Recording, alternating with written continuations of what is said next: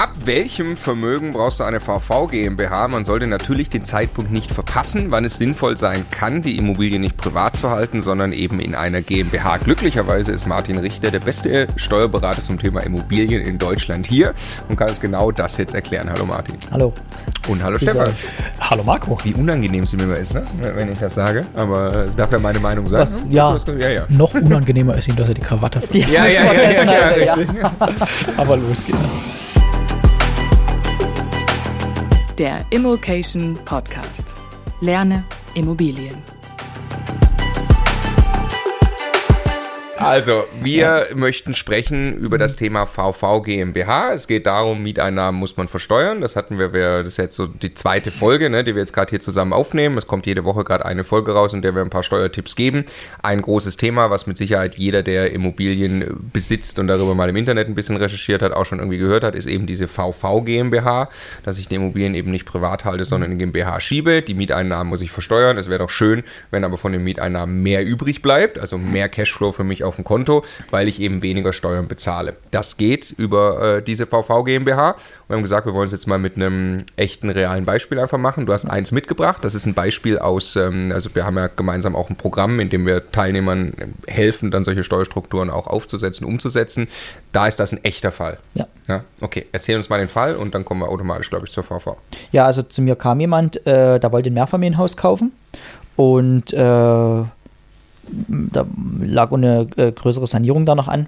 Und äh, um, um da erstmal einen Rahmen drum äh, zu packen, die Vermögensverwaltende GmbH, das ist ein Steuersparkonstrukt für uns. Also man muss sich in, äh, im ersten Schritt fragen, muss ich auf dieses nächste Objekt, was ich kaufe, überhaupt Steuern zahlen? Ganz einfach, Miete minus Abschreibung minus Zinsen, gibt den Überschuss an. Und wenn das wenn der Überschuss negativ ist, also ein Verlust, weil ich eine sehr hohe Abschreibung habe, weil ich hohe Sanierung geltend machen kann, steuerlich auch, dann äh, ist das Objekt im Privatvermögen wahrscheinlich besser aufgehoben. Erziele ich aber aus dem Objekt einen hohen Gewinn, den ich privat nicht zusätzlich besteuern will, oder will ich das Objekt vielleicht zeitnah verkaufen, sollte ich das in einer Struktur machen, wo ich einen sehr viel geringeren Steuersatz habe, nämlich in einer vermögensverwaltenden GmbH, und die hat nämlich nur 15% Steuersatz. Warum?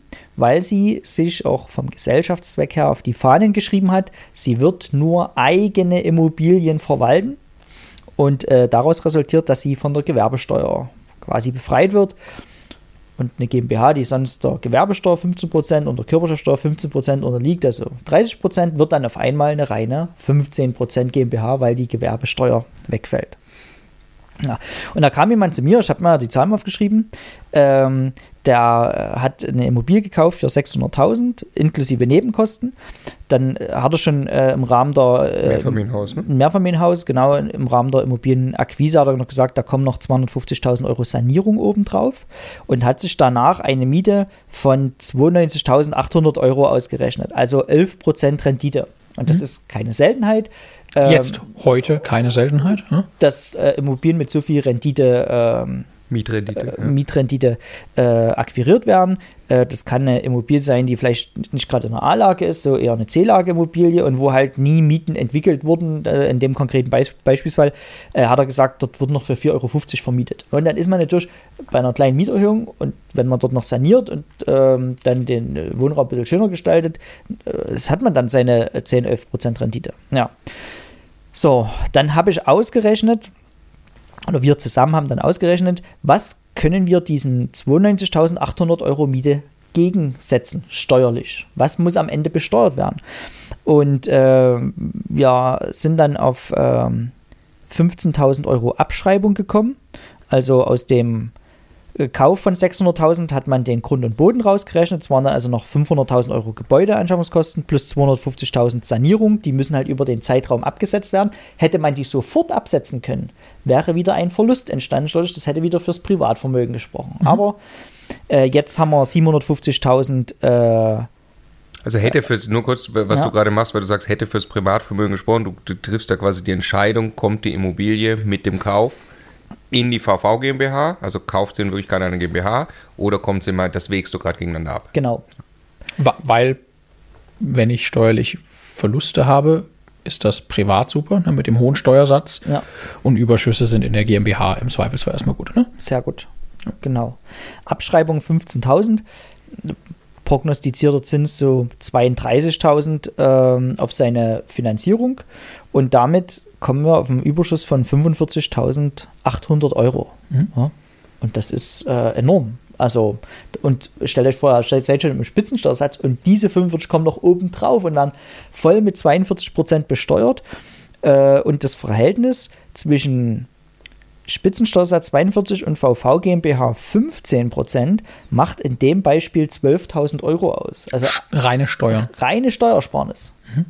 Allein weil er sagt, ich kaufe das jetzt nicht nochmal ins Privatvermögen und will es dann teuer äh, äh, versteuern, sondern es wird verkauft mit 15 Prozent. Ja, ja ähm, und was hier auch noch eine ganz andere super interessante ist, äh, super interessante Sache ist, äh, ist, dass ich in der VV GmbH nicht zehn Jahre warten muss bis zum steuerfreien Verkauf. Ich kann es rein theoretisch nach sechs Jahren steuerfrei verkaufen, wenn ich den Gewinn wieder reinvestiere, das nächste Objekt. Ich kann es aber auch schon vorher verkaufen und zahle nur 15% Steuern. Und gerade bei einem Objekt, wo ich mit einer Sanierung so eine Wertsteigerung erziele und jetzt hat er dort ähm, 850.000 investiert äh, bei 92 93.000 Euro Miete, wenn er das als 7%er weiterverkauft, ich habe es nie ausgerechnet, wird er wahrscheinlich eine halbe Million Gewinn machen.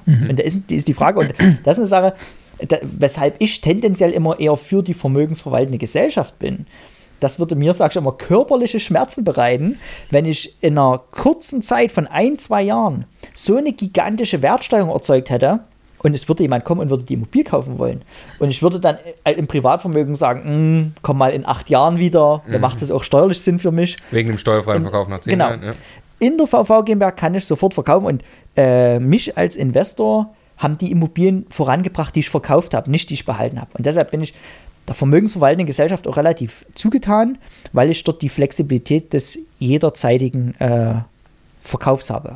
Also es macht dann Sinn, wenn ich eine Immobilie habe, die dauerhaft hohe Überschüsse produziert, die dann deutlich geringer besteuert werden. Ja? Ja. Das hängt dann ein bisschen davon ab, was man mit dem Geld dann noch machen will hinterher. Da sagen wir gleich noch was dazu. Ne? Ähm, und es kann auch dann Sinn machen, wenn ich zumindest in Erwägung ziehe, eine solche Immobilie äh, doch vor Ablauf von zehn Jahren irgendwann zu verkaufen, weil eigentlich dieses Schreckgespenst Besteuerung eines Verkaufes deutlich kleiner auch, also privat sind es dann 45 Prozent ne, oder nach zehn Jahren null, dann, dann sagt immer jeder so, wow, null Prozent, wie toll und ich sollte niemals eine GmbH, da habe ich das nicht. Ne? Aber es sind ja nur 15 Prozent und Ja. der, In der GmbH. in der GmbH. Und tatsächlich, wie du gerade gesagt hast, also wir haben ein ums andere Mal, wenn wir hier Profi-Investoren sitzen haben, die äh, am Ende einer längeren Immobilienreise sind und sehr, sehr vermögend sind, genau das gehört. Die wirklichen Sprünge habe ich gemacht, wenn ich Buchgewinne realisiert habe, indem ich Objekte verkauft habe, weil auf einmal habe ich mehrere hunderttausend Euro Eigenkapital auf dem Konto und ich habe ja jetzt gelernt, wie man aus Eigenkapital viel, viel mehr Vermögen macht. Ne?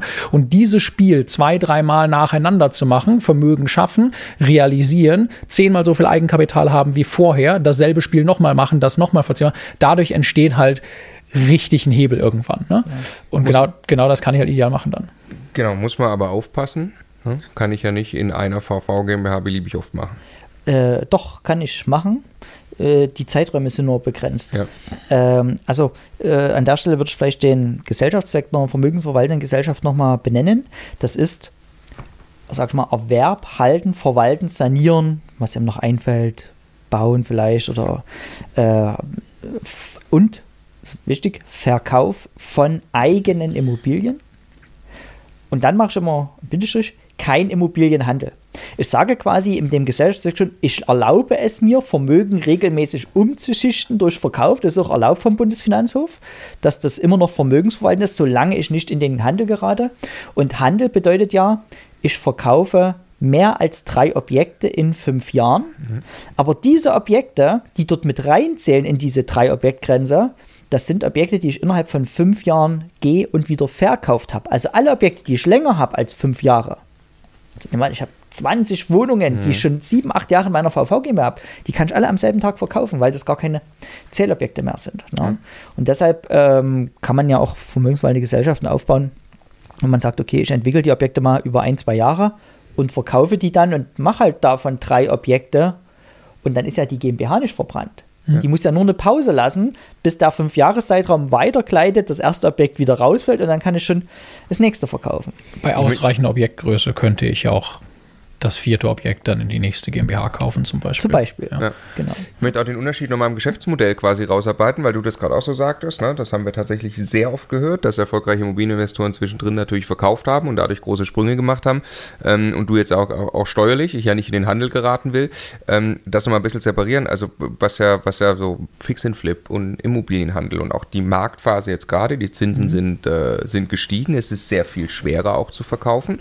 Ja, es geraten auch einige wirklich in Probleme Probleme, die, äh, sagen wir mal, auf, auf Teufel komm raus versucht haben, schnell Immobilien zu kaufen, mit dem Druck, sie innerhalb von ein paar Monaten zu verkaufen, dann steigen plötzlich die Zinsen, sie können sie gar nicht mehr verkaufen. Also es kann auch ein sehr riskantes Geschäftsmodell sein, der Immobilienhandel. Kann man jetzt auch wieder sehr erfolgreich tun. Ja? Ähm, aber genau da macht auch die VV GmbH Sinn, auch mit den Regeln, die es dazu gibt, dass, dass, dass das, was du, glaube ich, auch gerade meintest, bedeutet, ich kaufe Immobilien erstmal und ich versetze mich unbedingt in die Lage, sie halten zu können. Also ja. ich möchte sie halten, ich möchte sie dann aufwerten, indem ich Mieten entwickle, saniere, indem ich die Kalkulation verbessere und dann kommen mehr oder weniger zufällig quasi vielleicht eine Chance, dass ich sie mal verkaufen kann. Ja, aber was wir hier nicht sagen ist, nimm eine VV oder generell auch nicht sagen, ähm, stürzt dich jetzt einfach in den Immobilienhandel und kauf Immobilien an, die du in sechs Monaten wieder verkaufen musst. Ja. Sondern mach es nachhaltig, mach Immobilien, die auch in deinem Bestand einfach gut funktionieren würden. Aber dann wirst du sehen, kommen Chancen um die Ecke, diese gesteigerten Werte auch zu monetarisieren und dann ist die VV GmbH äh, ein ideales Instrument. Ja. Hast du nie mal eine Tabelle entworfen? Ja, ich wollte ich wollt gerade ja. noch sagen, es ist nämlich, äh, also im Detail, es gibt sehr, sehr oft äh, Kritik oder, oder, oder Fragen, die aufgeworfen werden zu diesem, äh, zu diesem Modell. Es gab mal einen, einen großen Artikel in der FAZ, war das damals, ne? Äh, wo wir dann auch, wir haben das äh, mal gemeinsam auseinandergenommen, wo wir an dem Punkt rauskamen, ja, da hat aber jemand einfach, also der, der Autor äh, einfach am Ende nicht verstanden, wie ein Investor zu denken. Ne? Der ja, ist ja, da, der ist da mit einer völlig falschen Herangehensweise eigentlich mit dem Blick da drauf gegangen. Die, am Ende hängt es ja immer davon ab, also was tue ich mit dem gesparten Geld? Also was mache ich mit den gesparten Steuern, wenn ich äh, am Ende einfach jeden Euro, den ich aus so einer Vermögensverwaltung, also aus so einem Objekt raushole, wenn ich den immer sofort verleben will, für Urlaube ausgeben oder fürs Leben im Hier und Jetzt, dann äh, kann das sein, dass so eine vermögensverwaltende GmbH am Ende keinen Sinn macht, weil bis das Geld dann wirklich äh, auf meinem Konto ist, äh, habe ich es am Ende ähnlich versteuert, als wenn ich es direkt äh, im Privatvermögen gemacht hätte, kann ich mir diese Strukturen sparen. Aber als Investor ist ja die Herangehensweise, dass ich mit den gesparten Steuern Eigenkapital aufbaue, mit dem ich ja wieder arbeiten kann. Ne? Also ich kann mit 50.000 Euro gesparten Steuern, kann ich das Eigenkapital für das nächste kleine Mehrfamilienhaus ähm, stemmen, mit dem ich am Ende wieder 500.000 Euro Vermögen aufbauen kann, so wie du das gerade dargestellt hast. Und was wir mal gemacht haben, ist, äh, du hattest da eine Grundlage, auch äh, von einem Teilnehmer kommend von, von äh, unserem gemeinsamen Programm. Ne? Das, ich habe das dann ein bisschen weiterentwickelt äh, für die Community noch, äh, so einen Rechner gebaut, wo man wirklich all diese Dinge eingeben kann. Also was für Immobilien kaufe ich? In was für einer Lage, mit was für einer Rendite, mit was für einer Entwicklung der Miete gehe ich, äh, gehe ich aus, äh, was für Überschüsse entstehen da, wie ist die finanziert und äh, was mache ich auch mit diesen gesparten Steuern. Das kann ich da alles mit so ein paar ganz einfachen Feldern konfigurieren und sehe dann eben, wie der Vermögensverlauf im Privatvermögen wäre in dieser Konstellation im Vergleich zu dem in der vermögensverwaltenden GmbH. Äh, und da kommt halt raus, dass wenn ich mit dem Geld arbeite und das nicht sofort alles verleben will, dass da um Faktoren, also ganz schnell Faktor 2, Faktor 3 mehr Vermögen über eine Zeit von 20, 25, 30 Jahren entsteht. Und das muss ich mir auf der Zunge zergehen lassen. Also ich, ich mache das Gleiche, ich, ich stecke die gleiche Zeit rein, ich kaufe die gleichen Immobilien, ich habe die gleichen Mieter, alles ist gleich, aber ich habe zwei oder dreimal so viel Vermögen am Ende aufgebaut. Ne? Und den Punkt, das zu erkennen, dass das bei mir der Fall ist, den darf ich halt nicht verpassen. Ähm, wir wir werden, äh, jetzt gebe ich gleich wieder an dich für, für Details, um das einmal an, an der Stelle einzubringen. Äh, wir werden ein Webinar mit dir machen, ne? ein Live-Webinar. Es wird ein paar ganz wenige, ich glaube drei Termine geben, äh, wo du dir wirklich Zeit nimmst, äh, eineinhalb Stunden, um strukturiert durch dieses Thema und äh, viele andere Themen, ähm, mit denen man Steuern sparen kann, als Immobilieninvestor und als Unternehmer durchzugehen. Du wirst das mit Folien wirklich herleiten, dass man das viel, viel besser nachvollziehen kann noch, ne? was bewegt sich von wo nach wo. Äh, und in dem dem Webinar gehen wir auch auf diese Tabelle einmal ein, machen, äh, machen ein, zwei Beispiele da drin und jeder, der in dem Webinar dabei ist, bekommt dann hinterher auch die Möglichkeit, die Tabelle kostenlos runterzuladen. Ähm, das Webinar im Übrigen auch 100% äh, kostenlos und wer da dabei sein möchte, äh, ist sonst extrem schwer, dir mal wirklich Fragen stellen zu können, Antwort zu bekommen, immocation.de slash Steuerwebinar, da gibt es die Termine und die Anmeldemöglichkeit. Waren wir nicht auch mal äh, im Radio? Gab es nicht auch Kritik? Also es, man hat Schnipsel aus diesen Folgen herausgeschnitten und die waren im Radio. Ich weiß den Radiosender nicht mehr, aber erinnerst du dich? Ja, ja, äh, ich glaube, das war ähm, Deutschlandfunk und da ging es um Steuerberater in blauen Anzügen. Ja, ja, genau. Da war explizit die Krawatte nicht genannt. Ja, ja. und da, da, da schwang ja auch äh, so ein bisschen ähnlich, ähnlich der, der, der Punkt mit irgendwie, den du gerade gemacht hast. Ne? Und das, äh, das nervt mich, wenn da keine, keine Investoren-Denke dran ist. Ne? Also ja. natürlich erzählen wir hier nicht, äh, Leute, ihr gründet eine VV GmbH, dann habt ihr ein paar tausend Euro mehr im Jahr um in Urlaub zu fahren, ne? sondern wir reden über Vermögensaufbau, mhm. der logischerweise ein bisschen strategisch erfolgt, den ich über ein paar Jahre plane. Wenn ich dann aber in 10, 20 oder 30 Jahren das vielfache Vermögen habe, obwohl ich das gleiche getan habe, was du gerade gesagt hast, das ist der Punkt, warum wir sagen, VV ist so Magic. Ja, das ist aber, ich äh, will, will, niemanden bashen, ne? nur also im Zweifelsfall, also da gibt es dann einen Radiomoderator oder einen, einen Autor von einem Finanzteil einer Zeitung, der schreibt so einen Artikel und auf der anderen Seite gibt es Leute, die mit Immobilien mehrfache Multimillionäre geworden sind und das erfolgreich getan haben, die dir dann erklären, das haben sie exakt so getan und so ist ihre Struktur. Also ich würde immer den zweiten zuhören und ja. sagen, also ich möchte ja am Ende nicht Radiomoderator werden und auch nicht Autor bei der FAZ, sondern ich möchte ja gerne Millionär werden mit Immobilien. Ja? Gut, jetzt, wo er keine Krawatte mehr trägt, habe ich schon meine Zweifel. Ja, die Seriosität leidet, ja. aber also tatsächlich, dass die Dinge funktionieren genau so und in dem Webinar nehmen wir es halt im Detail auseinander. Ne? Ähm, okay, das, wir haben gesagt, ab diesem Vermögen brauchst du eine VV GmbH, ja. wollten wir herleiten. Mach bitte nochmal den Punkt, äh, den man hätte schon schlussfolgern können. Es geht gar nicht so sehr ums genau. Vermögen. Die Frage ist grundfalsch, ja? ja. Und ich möchte das auch, weil ich ja auch war, einige... War übrigens Absicht bei der Formulierung. Ja, natürlich. Er hat es noch nicht verstanden, Marco. Ja. Kannst du es mir bitte erklären? Ich kriege auch äh, häufig Fragen aus der Community. Ich versuche schon da immer mal eine Antwort drauf zu geben. Aber die, die Frage, ab wann braucht man eine VV GmbH? Äh, ich, deshalb sagte ich einleitend, das ist ein Konstrukt zum Steuern sparen und ich brauche dann eine VV GmbH, wenn meine Immobilien einen zu hohen Überschuss generieren steuerlich. Also es ist, ist, egal, wie viele Immobilien das sind. Das kann bei der ersten Immobilie sein. Ich kann auch eine Million Mieteinnahmen im Jahr haben. Wenn ich 1,2 Millionen Ausgaben gegenrechnen kann, brauche ich keine VV GmbH. Also es geht um Immobilien, die äh, steuerliche Überschüsse erzeugen. Und ähm, ich sage so, wenn man im Spitzensteuersatz ist, dort muss man erstmal sein. Also das ist ein zu Einkommen bei Singles von 60.000, bei Egatten von 120.000 circa. Dann zahle ich auf den nächsten Euro schon die 42 Prozent. Wenn ich dort bin und finde eine Immobilie, die mir prognostizierte Überschüsse ab 15.000 Euro so bringt, dann muss ich mir sagen, ich möchte nicht noch mehr Einkommen im Privatvermögen und jetzt packe ich das in eine Struktur und bei 15.000 Euro ist auch sichergestellt, dass ich äh, die Immobilie, dass ich dann Steuern auf die Immobilie spare und zwar in einem Umfang, dass die Strukturkosten für so eine vermögensverwaltende GmbH, sag ich mal 1500 Euro, von dieser Steuerersparnis bereits bezahlt ist. Mhm. Und den Rest sind dann vielleicht nochmal 2000 Euro, das kann ich behalten. Das ist der Break-Even-Point und dann kaufe ich Renditeimmobilien dann in diese Struktur rein und dann äh, erhöhe ich meinen mein, äh, Cashflow. Und ganz wichtig, es geht eben, eben nicht immer darum, ob das nächste Objekt oder das erste Objekt alleine diese Größenordnung erreicht. Ich muss mir eigentlich die Frage stellen, wo will ich denn hin? Also wenn ich ja.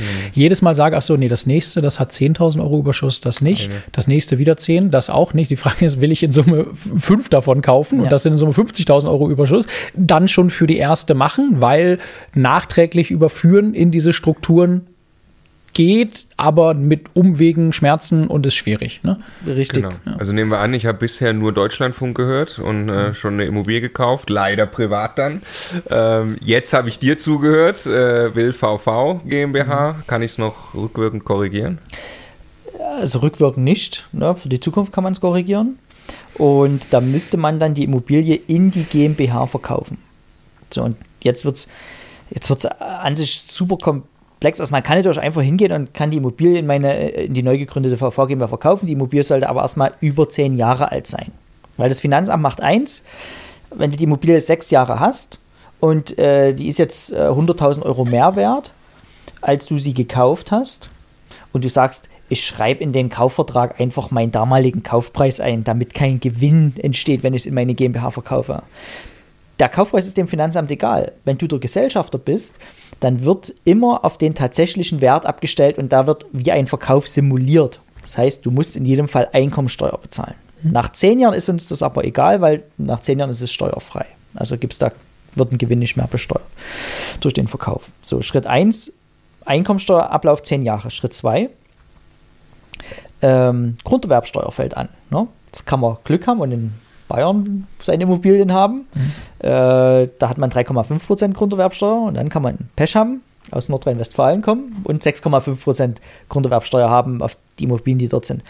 Und das ist dann wieder so eine Sache, weil wir sparen ja nur die Steuern auf den Gewinn der Immobilie von 42 auf 15 Prozent. Also wir haben auf den Überschuss 27 Prozent Steuerersparnis.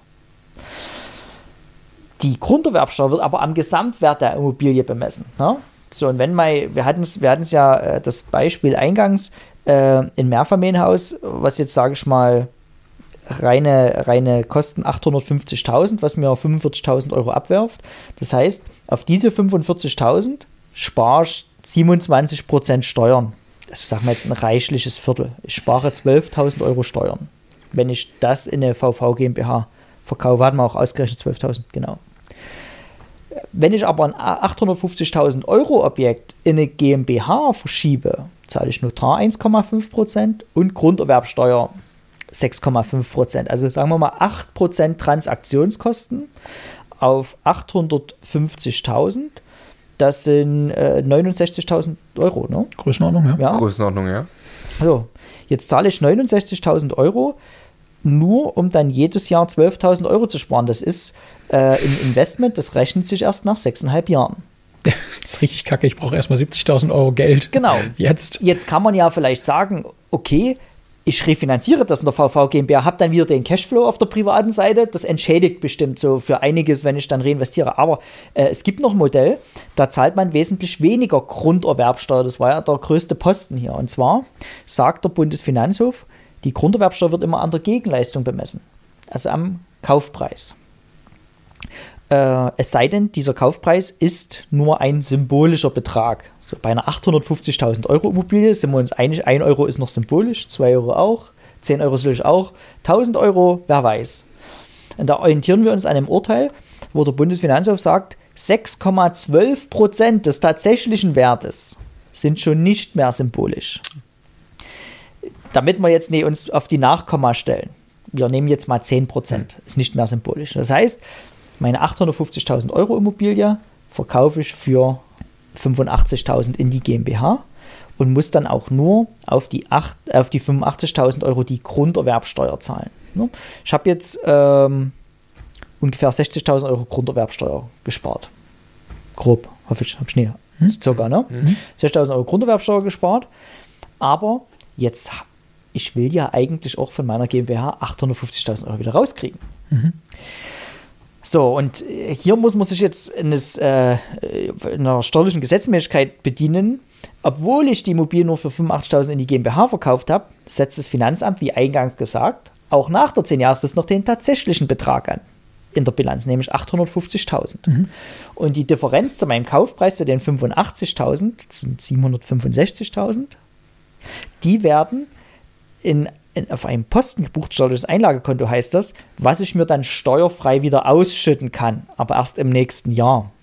Also, aber das. Ergebnis ist, ich habe das Geld wieder auf dem Konto. Du hast 850.000 Anspruch gegen deine GmbH zumindest, aus dem Kaufvertrag, aus der Ausschüttung. Wenn sie es mhm. refinanziert, hast du es auf dem Konto und hast aber nur auf 85.000 die Grunderwerbsteuer gezahlt. Und das ist also eins der äh, meisten umgesetzten äh, soll man sagen, äh, Schachzüge, ja, mhm. hier. Äh, ist aber, ist aber von, von einfach Menschen, die mit dir äh, zusammenarbeiten, zum Beispiel genau. den Teilnehmern in, in unserem Programm. Ne? Genau. Äh, weil, weil das eben dazu führt, dass man nachträglich noch etwas korrigieren kann mit überschaubaren finanziellen Konsequenzen. Ne? Ja, ja. Genau. Und das ähm, ist, ist dann so aufbereitet, ich bin ja eher strategischer Steuerberater ja, und ich habe so, so ein Modell dann immer so, dass die Leute das mit ihrem operativen Steuerberater umsetzen können. also du, du erarbeitest, ne, übergeordnet ja. auch in einem Programm, du erarbeitest quasi eine Steuerstrategie ja. äh, mit, mit den Teilnehmerinnen und Teilnehmern wo alles berücksichtigt ist, was in Summe irgendwie eigentlich zu tun ist. Ne? Also jetzt dieses Thema, alle anderen Sachen, die irgendwie steuerlich eine Rolle spielen, wie alles zusammenwirken kann. Ne? Ja. Und äh, umsetzen, äh, tun sie es dann mit ihren ganz normalen operativen Steuerberatern, die halt auch die Jahresabschlüsse für die äh, GmbHs und so weiter machen, richtig? Genau, genau. Hier zum Beispiel wären verschiedene Anträge beim Finanzamt zu stellen. Es sind verschiedene Beschlüsse, die ich fassen muss als Gesellschafter, mhm. verschiedene Reihenfolge. Es gibt da auch immer eine Ausformulierung dazu, dass auch meine Bank direkt versteht, was mhm. zu tun ist. Der Steuerberater mit Rechtsgrundlagen, also Verwaltungsanweisungen, Urteile, Gesetze ist dann alles enthalten, ähm, damit auch die Rechtslage klar ist. Und das ist quasi auf eine Art und Weise, wo man dann nur den eigenen Namen eingeben muss oder die Immobilie und dann ist da das relativ schnell zusammengeschrieben. Das ist äh, mein Anspruch, weil ich an sich äh, mich gerne in diesen Strategien verliere, sage ich mal. Es ist ein ja. kreativer Entwicklungsprozess. Ja. ja. Ja, also du redest jetzt von dem, von dem Programm, was wir gemeinsam genau. mit dir aufgesetzt ja. haben. Kann man auch im Webinar kriegen, kann man auch was dazu erfahren. Ja. Nochmal immocation.de slash Steuerwebinar. Das Webinar ist vollkommen kostenlos. Da gibt es Details zum Programm. Aber auch grundsätzlich finde ich diese Unterscheidung wichtig, wenn du sagst strategisch und dann gibt es irgendwie operative Steuerberater, so nennen wir das mal. Wenn man das alles hört, denkt man ja klar, ist dann auch komplex umzusetzen. Mhm. Äh, tatsächlich muss es ein Steuerberater für einen umsetzen. Das geht ja. gar nicht anders. Ähm, aber dem kann man sagen, was er tun soll. Richtig. Ja, also man kann mit den Informationen, jetzt auch aus so einem, äh, ja. so einem Video, so einem Podcast hier, äh, hingehen und dem Steuerberater das sagen. Je nach Steuerberater stößt man da auf Widerstände weil sie ja. das nicht glauben können, ne, äh, vielleicht, oder, oder, oder, oder Sorgen haben, dass das umzusetzen ist, aber das ist jetzt nichts, was man alleine tut. Ja, ich, ich muss an der Stelle mal eine Lanze für meine äh, Steuerberaterkollegen brechen. Also äh, es gibt wahrscheinlich kaum eine Branche, die so unter Mitarbeiter mangelt wie die Steuerberaterbranche. Äh, jetzt kamen erst äh, Corona-Anträge, die die stellen mussten als zusätzliches äh, zusätzlicher Ablauf in der Kanzlei fern den Standard. Jetzt kam dieser Grundsteuerprozess, das ist Kraut und Rüben, was uns dort mhm. der Gesetzgeber vorgelegt hat. Das mussten die auch noch zusätzlich machen, dafür neues Personal an Land, komplett neue Prozesse einführen. Ich glaube nicht, dass ein Steuerberater mit einer normalen Kanzlei von 10, 20 Leuten äh, die Zeit hat, da ähm, sich da einfach mal früh hinzusetzen und die Arme zu verschränken, sagen, heute äh, denke ich über Mandant XY nach, ob mir da irgendwas einfällt.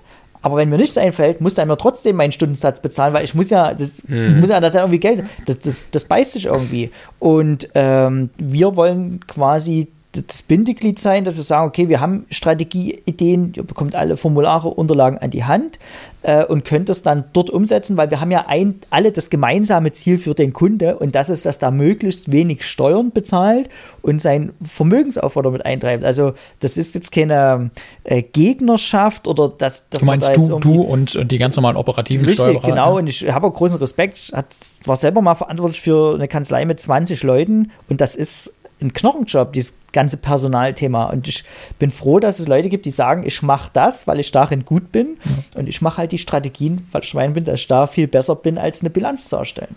Ja.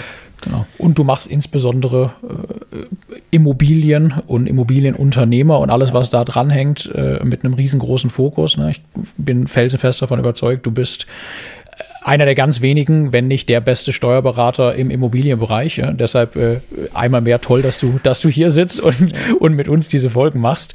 Ähm, und in dem Webinar ein letztes Mal ne, eben eine Stunde, eineinhalb Stunden wirklich live auf all diese Dinge eingehen ja. wirst, das im Detail erklären wirst, durch Strukturen durchgehen wirst und so weiter. Äh, immocation.de slash Steuerwebinar. Was ist eine Holding? Wir hatten es in der Folge davor ja. schon angerissen. Ähm, mach bitte noch einmal die Holding, die ja so gern über der VV GmbH ja. Ähm, arbeitet.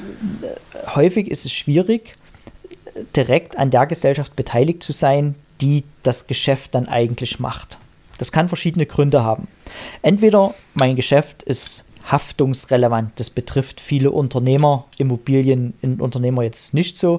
Aber es könnte sein, ich habe ein sehr arbeitnehmerlastiges Geschäft und äh, dort drohen Mitbewerber mich zu verklagen, Angestellte, Insolvenz, einfach Themen, wo was passieren kann, operativ, ja, dann macht es Sinn, dieses Risiko etwas zu entschärfen, indem ich mir noch eine Zwischengesellschaft zwischen mir und der operativen Gesellschaft äh, hänge.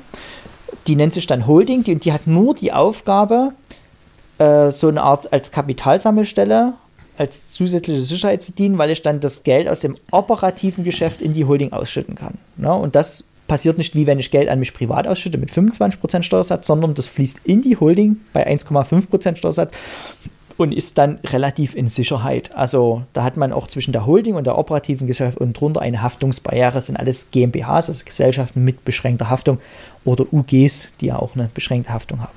Das wäre Punkt 1. Der wesentliche steuerliche Vorteil ist allerdings nicht diese Haftungsbeschränkung, sondern dass ich ähm, als Holding, als GmbH, darf ich andere GmbHs steuerfrei verkaufen. Das nennt sich Schachtelprivileg. Das ist nicht nur auf GmbHs anwendbar, sondern auf jede Beteiligung einer Kapitalgesellschaft. Meine Holding kann zum Beispiel auch Anteile an Aktiengesellschaft, wie zum Beispiel eine Aktie, steuerfrei verkaufen. Ne? Und damit macht es auch Sinn, äh, in der Holding das Kapital zu sammeln und von dort aus dann Aktienhandel zu betreiben. Ne? Quasi steuerfrei. Ja, also haben wir alle so und äh, quasi Genau. wahrscheinlich jeder Immobilieninvestor, den wir kennen.